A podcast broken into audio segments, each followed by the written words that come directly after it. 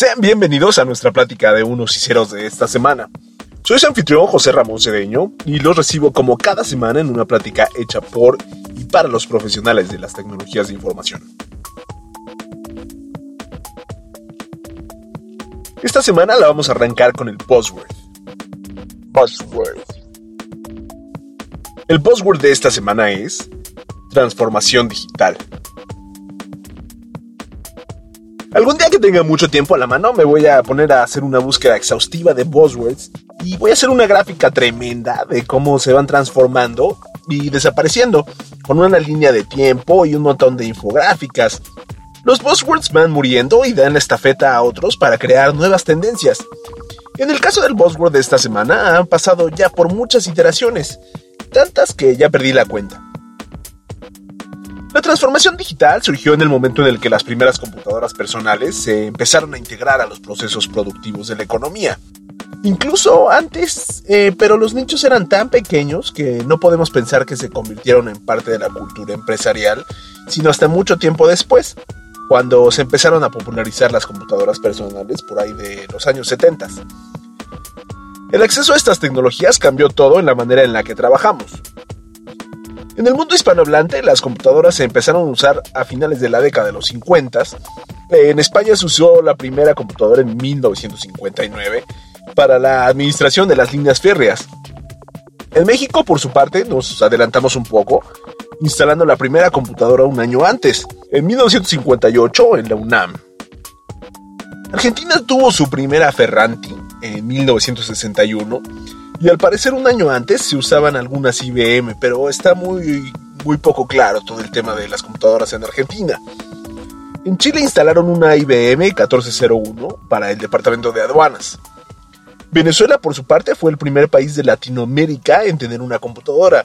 Esto fue en el año de 1957.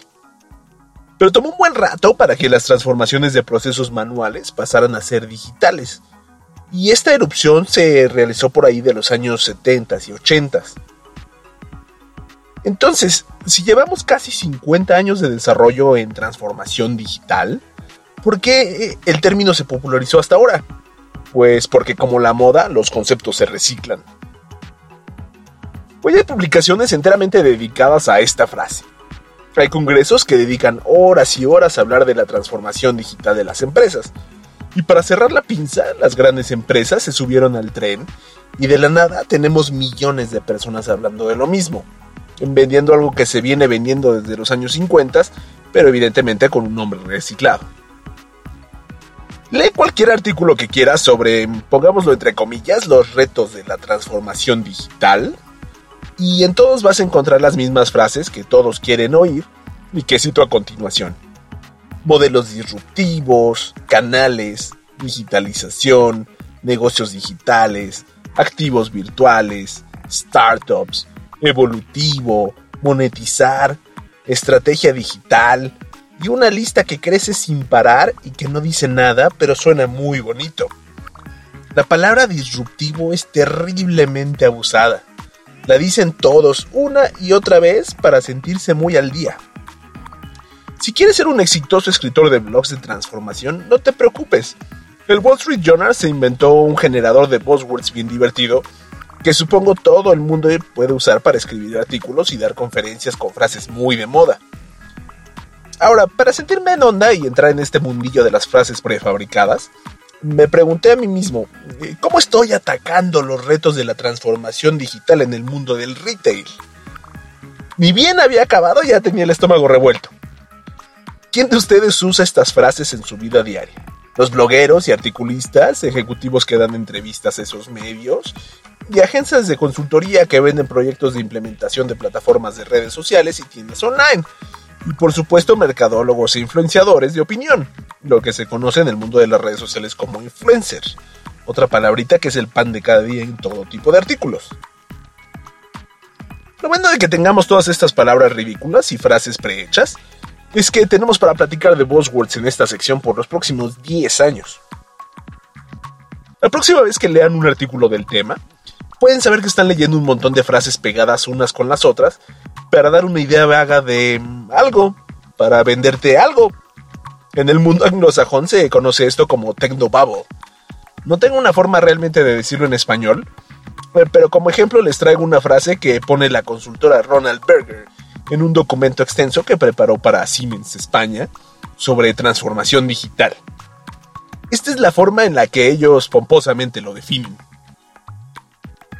La transformación digital es la adaptación de las cadenas de valor de los distintos sectores de la economía a ese efecto disruptivo que comienza con el consumidor digital. La transformación digital es la conexión integral de las distintas áreas de la economía y la manera en la que los players de cada sector se adaptarán a las nuevas condiciones que imperan en la economía digital. Estoy segurísimo que esto lo escribió usando el generador de buzzwords de Wall Street Journal. Pero bueno, coincido en algo con quienes escribieron estos panfletos. Debes ajustar tu mensaje a tus compradores. Evidentemente estos textos están destinados a rebuscar y a crear una pintura compleja e interconectada, con la final de crear valor para las soluciones que las empresas y los profesionales vendemos. Es como una pintura abstracta. Eh, los curadores de exposiciones crean marcos de referencia y descripciones poéticas de las obras de los artistas para poder venderlas. Les pongo un ejemplo de algo que escribe un pintor sobre su obra. Mi trabajo se centra en un interés por la universalidad de nuestra constitución biológica y el paisaje, combinados con el sentido colectivo de lo sublime. Lo que quiera que eso signifique, le sirve al artista para vender, como a nosotros los profesionales de TI y específicamente la gente de ventas de TI, pues les ayuda el mombo jumbo esto de la transformación digital. Así van las cosas por el mundillo de la publicación de artículos de tecnología. Al final las empresas deben seguir vendiendo, los articulistas, blogueros, consultoras y múltiples adjuntos deben de vivir de esto, y por ello estar innovando en sus términos que trivialicen la tecnología y la conviertan en una filosofía. Y de este lado, del lado de los que implementamos y vivimos la tecnología todos los días, nos toca oír todas estas frases prehechas. La transformación digital es un hecho que venimos haciendo realidad desde hace mucho tiempo. Es de lo que hemos venido comiendo los profesionales de las TI desde pues básicamente nuestros inicios. Sin embargo, a lo que se refieren con este término prefabricado, que agrupa un sinfín de tecnologías, es a la transición en la manera de hacer negocios de muchas empresas, a la acumulación de datos y a su aprovechamiento mediante el Big Data, a la introducción de tecnologías y plataformas móviles, a la creciente demanda de dispositivos del Internet de las Cosas y a la adopción de sistemas machine to machine que eliminan gran parte de la interacción humana. Todo el mundo se quiere subir al barco de la transformación digital y de la industria 4.0, pero quisiera ver una empresa de retail de buen tamaño que no tenga implementados desde hace años métodos de control digitales, procedimientos completamente electrónicos y que no cuenten con información en tiempo real de sus movimientos. Los estudiosos del tema van a brincar y decir que la transformación digital es la tendencia de tendencias. Es la panacea del mundo que estábamos esperando. La realidad, desde mi punto de vista, es que la transformación digital empezó hace más de 50 años. Esto fue Buzzword.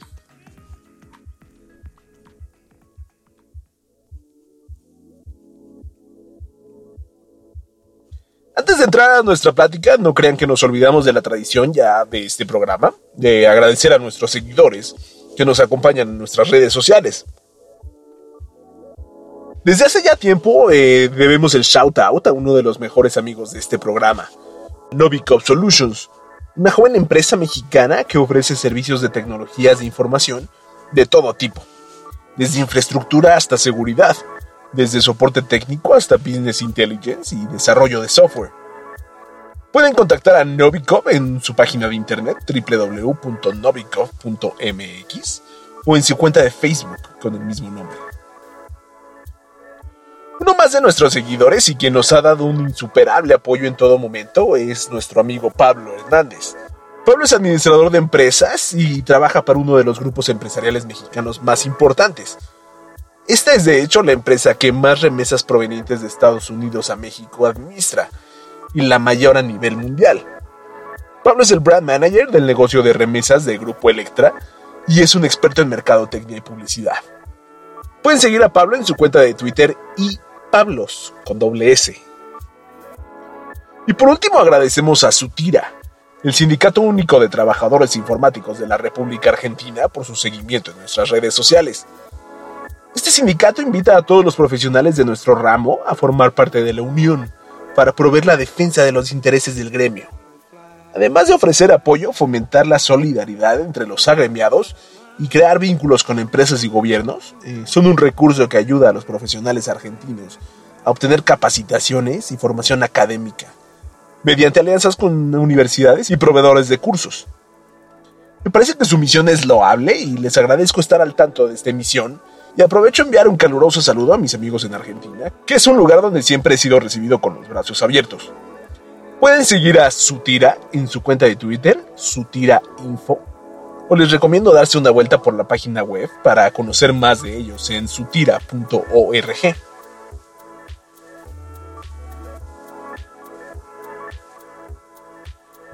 Y ahora sí, vamos a entrar de lleno en nuestra plática de unos y ceros de esta semana.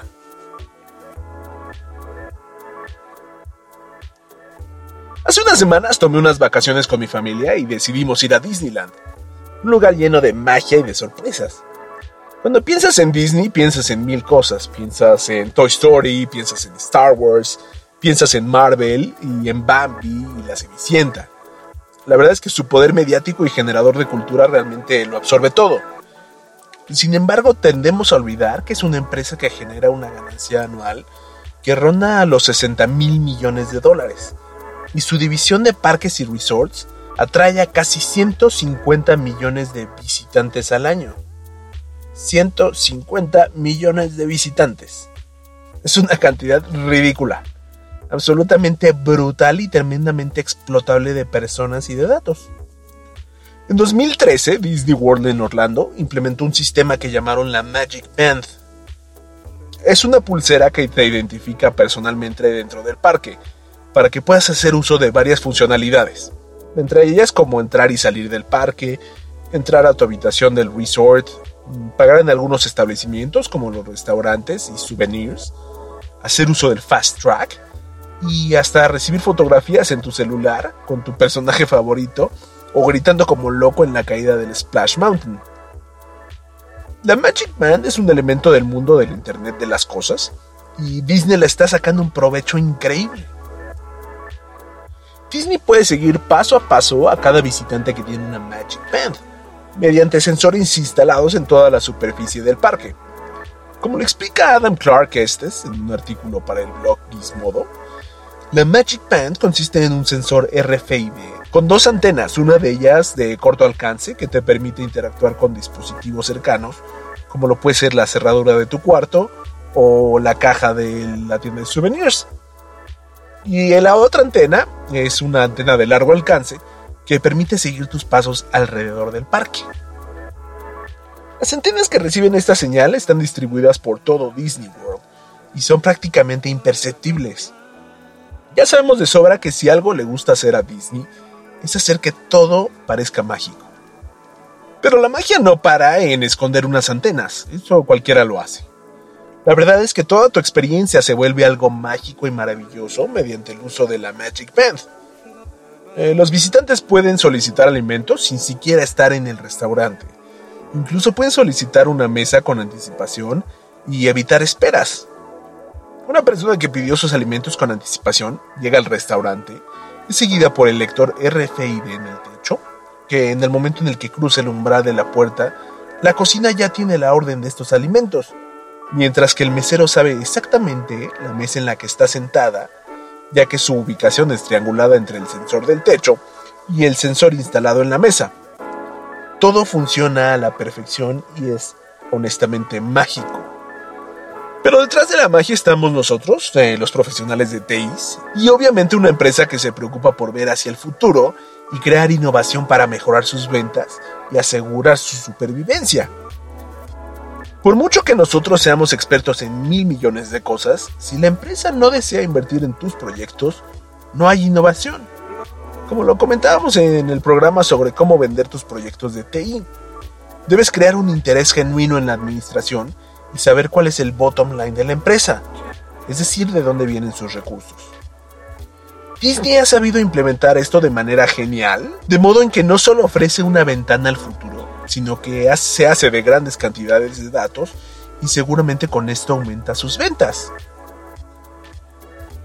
Disney ha creado un mundo único para sus visitantes de Orlando. No solo es la pulsera y sus funciones. Si compras un paquete llamado Magical Express, te hacen llegar etiquetas personalizadas para tu equipaje, al llegar al aeropuerto de Orlando abordas un servicio de transporte que te llevará al hotel al cual ya estás registrado, eh, desde el momento en el que estás tomando el transporte. Te puedes olvidar de recoger tus maletas en el carrusel, ya que llegarán a tu cuarto gracias a las etiquetas que colocaste. El aeropuerto las redirige automáticamente a los transportes de Disney.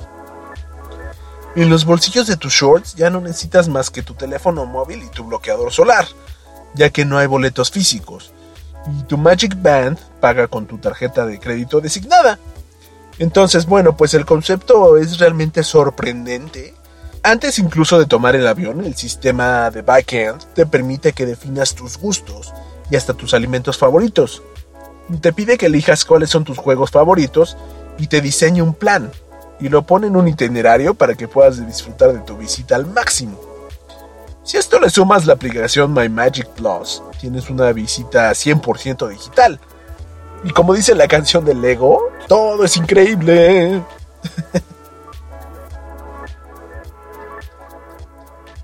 El parque ya no es solamente un lugar de esparcimiento.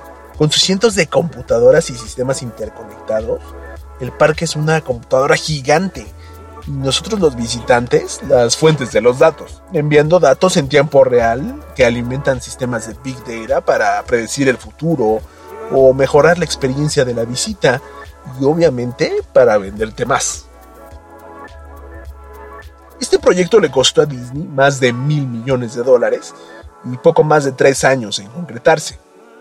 Primero fueron dos años en desarrollar los planes y los dispositivos, y luego 18 meses más para implementar toda la infraestructura en el parque. Aquí está una de las claves del desarrollo y la implementación de proyectos tecnológicos a largo plazo. Esto es la voluntad de la dirección de la organización a comprometer las ganancias de la empresa para un bien futuro, apuntando hacia la consolidación del negocio a lo largo del tiempo. Disney tiene un mantra muy especial. Desean que todo en sus parques parezca mágico que todo lo que pasa se ha salido de un cuento de hadas y por supuesto que los detalles amargos de los proyectos internos jamás son expuestos, en gran parte por acuerdos de confidencialidad que los poderosos abogados de la compañía salvaguardan detrás de cláusulas millonarias para que la gente se quede en silencio, pero de lo que sí sabemos, de la parte sucia, de la parte de atrás, es que el fabricante de toda esta solución tecnológica es una empresa llamada Synapse, que se dedica a desarrollar todo este tipo de productos siguiendo todo su ciclo de vida. Las cláusulas de Disney deben de ser tan específicas que en la sección de trabajos realizados de la web de Synapse ni siquiera hacen mención del proyecto de Disney World, y supongo que es uno de sus proyectos más grandes. Eso sí, les sugiero que se den una vuelta por el sitio web de Synapse en www.synapse.com para ver sus otros desarrollos, que van desde cepillos de dientes hasta relojes inteligentes, pasando por instrumentos para el análisis electroquímico molecular.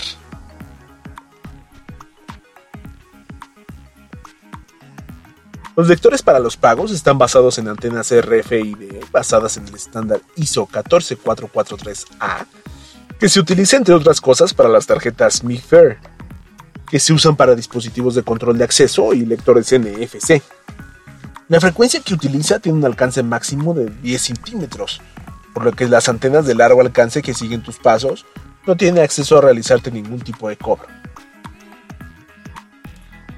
El parque está cubierto por pequeñas antenas que usan la frecuencia de 2.4 GHz y SM para comunicarse con las pulseras, estas antenas deben estar separadas entre ellas cada 45 metros aproximadamente. Tienen tres medios de transmisión para enviar los datos al sistema central. Se pueden conectar por Wi-Fi, fibra óptica y Ethernet. Para cubrir el parque entero se debieron fabricar cientos, si no es que miles de estas antenas. Y tienen dos fuentes de energía.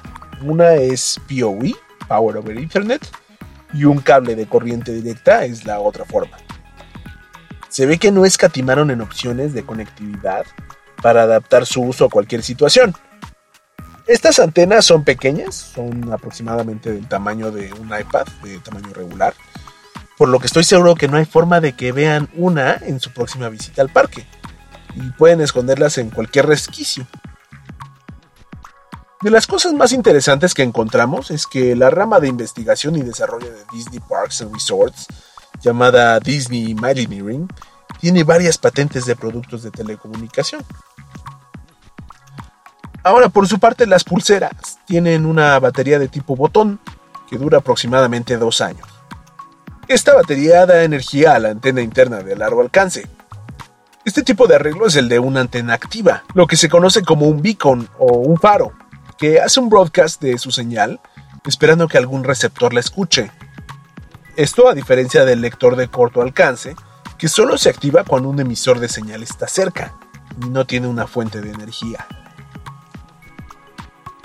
Este desarrollo le da a Disney información que tiene una cantidad infinita de oportunidades de análisis. Mediante el análisis de las compras que realizas, eh, pueden caracterizar el desempeño de cada producto en base a tus datos personales. Pueden saber qué alimentos le gusta a cada nacionalidad, por ejemplo.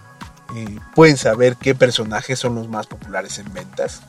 O mediante el seguimiento a largo alcance, pueden saber las zonas calientes del parque con esto pueden hacer mapas de recorridos comunes de la gente, eh, cómo se mueven dentro del parque, eh, y esto les puede ayudar, por ejemplo, a determinar sus programas de recolección de desperdicios y la limpieza de sus sanitarios, o determinar la ubicación de los personajes para que se tomen fotos. Como dije, las posibilidades son infinitas. Desconozco si Disney cuenta con un software de toma de decisiones de inteligencia artificial, pero un sistema deep learning podría en un futuro cercano hacer todo el manejo del parque digital. Esto para optimizar el desempeño económico. Que una computadora diseñe completamente los flujos de información, los flujos de trabajo, eh, genere la logística para toda la gente que está trabajando adentro y todo esto eliminando el factor humano.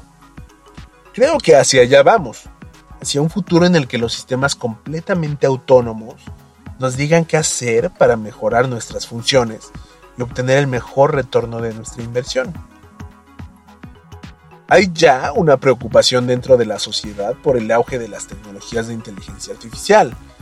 No porque el día de mañana tengamos a Schwarzenegger matando gente por todos lados, sino porque estos sistemas pueden reemplazar sin problemas a las personas a las que les toma años y años de experiencia perfeccionar un trabajo. Hay quien anticipa que los restaurantes de comida rápida estarán desempleando a millones de personas que cocinan y atienden estos establecimientos para emplear robots y sistemas automatizados. Por ejemplo, Greg Creed eh, es el CEO de la cadena Jump Brands, que es dueña de las cadenas KFC, Pizza Hut y Taco Bell. Cree que para mediados de la década de 2020 eh, tendremos estos sistemas manejando restaurantes Incluso en Shanghai, la cadena ha abierto ya pizzerías automatizadas. La realidad es que es más fácil replicar siempre los mismos resultados, eliminando el factor humano. Los humanos cometemos errores, eh, podemos fallar fácilmente, requerimos de descanso y no somos muy eficientes. Imagínate un McDonald's donde ingresas tu orden y el 100% de las veces recibes lo que pediste donde la carne está cocinada exactamente igual todas las veces. Las papas son exactamente igual todas las veces. Y nunca tienes que pelear por haber recibido mal tu orden o porque el juguete de la cajita feliz no te gustó.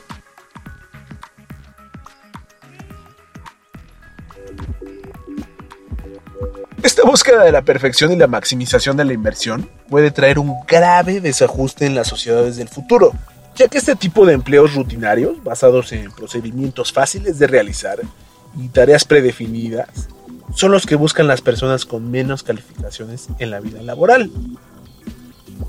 Por años ha sido la manera de obtener recursos para miles de millones de personas que requieren un trabajo pero no saben hacer mucho, es decir, los más pobres o los que empiezan a trabajar. Eliminar estos empleos puede producir efectos terribles para una generación entera de jóvenes y gente pobre. pero a la larga puede crear mayor valor. La demanda de expertos en tecnologías deberá crear campos de trabajo diferentes, más remunerados y más técnicos. El trabajo de entrada del futuro puede ser técnico de reparación de robots en lugar de volteador de carnes.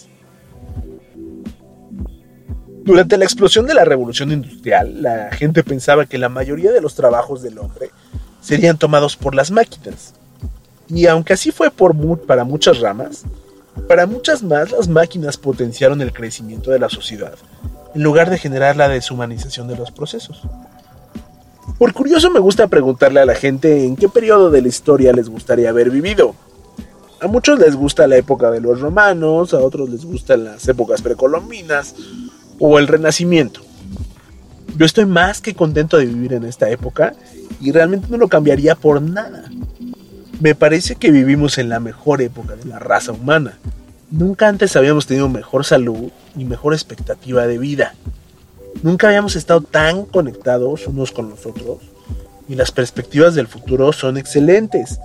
Incluso a pesar de las guerras, del divisionismo, del calentamiento global y bueno, la multitud de problemas que la tecnología que hemos creado nos aqueja. Pero bueno, muchos pueden debatir el punto de si es o no es la mejor época del ser humano.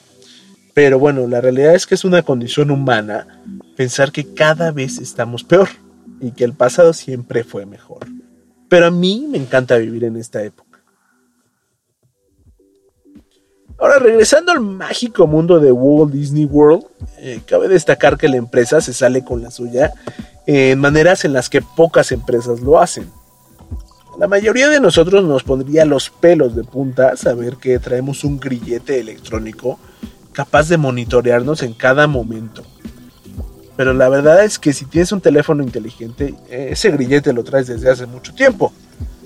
En 2015, la firma de seguridad SourceDNA identificó 256 aplicaciones de iOS capaces de extraer información personal de los usuarios mediante un SDK oculto. Lo mismo pasa en las aplicaciones de Android. Si alguna vez has obtenido una aplicación gratuita que solicita acceso a tus contactos, ubicación, cámara y acceso a tus redes sociales, estás abriendo la puerta a que mine todos esos datos de tu equipo. Por eso son gratis muchas de ellas porque su valor comercial no reside en su funcionalidad, sino en la información que la empresa vende al mejor postor.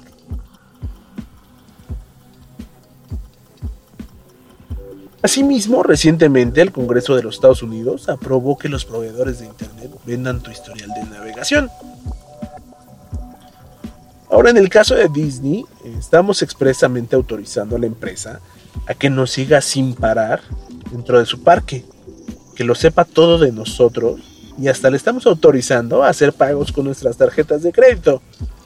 Como todo en esta vida digital, comprometemos nuestra privacidad a cambio de la comodidad. Dado que los brazaletes solo funcionan dentro del parque, accedemos sin problemas a este compromiso. No pasa lo mismo con otras empresas como Apple, Facebook o Google, que están tratando de hacer lo mismo, pero en la vida real del día a día.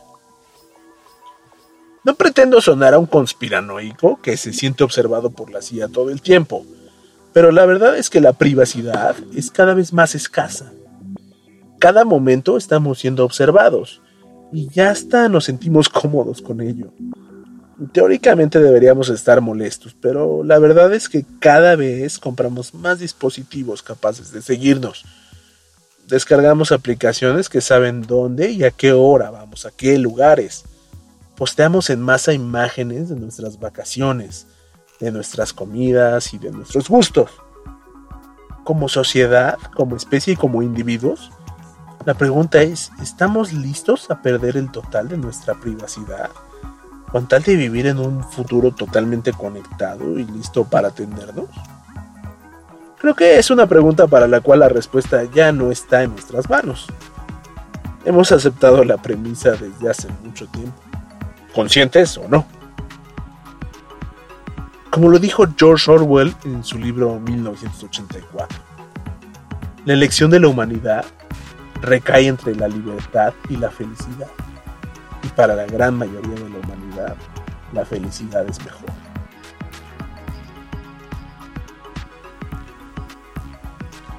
Y con esta reflexión vamos a cerrar el programa de esta semana, agradeciéndoles los minutos que nos regalan aprovechamos para decir que este es un canal abierto para que se comuniquen con nosotros. Déjenos saber qué les gustaría que incluyéramos en nuestras pláticas. Nos pueden contactar a través de nuestras cuentas de Facebook y Twitter como de unos y ceros, en nuestra página de internet en www.deunosycerospodcast.wordpress.com y bueno, pues por esta semana esta ha sido nuestra plática de unos y ceros. Mi nombre es José Ramón Cedeño y los estaré esperando la próxima semana en el podcast hecho por y para los profesionales de las tecnologías de información.